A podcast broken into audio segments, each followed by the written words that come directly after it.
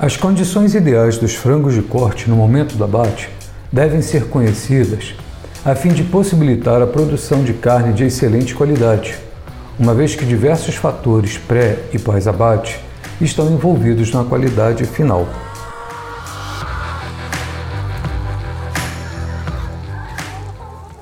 Em condições normais de abate e de processamento, a retirada de ração ela é feita de 6 a 8 horas antes da apanha das aves, resultando em um período total de jejum de 8 a 12 horas antes do abate, para esvaziar o intestino e com isso minimizar a contaminação no abatedouro.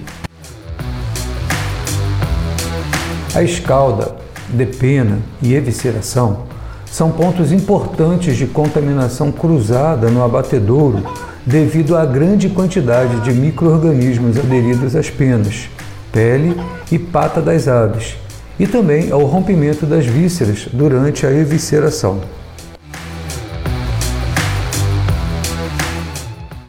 Entretanto, a desidratação da carcaça começa imediatamente após o início do jejum. Períodos prolongados de jejum podem afetar o pH das diversas partes do intestino, aumentando a presença de salmonela e de outros microorganismos patogênicos. Além disso, determinam uma maior contaminação pela bile e são, subjetivamente, associados à fragilidade dos intestinos durante a evisceração mecânica.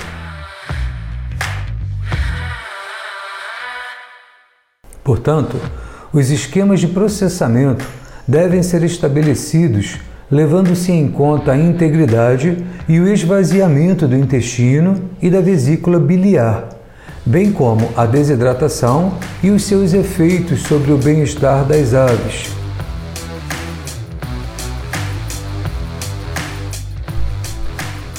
Bom, pessoal, chegamos ao final desse podcast. Espero que vocês tenham gostado, curtido. Nos encontraremos numa próxima, ok? Tchau!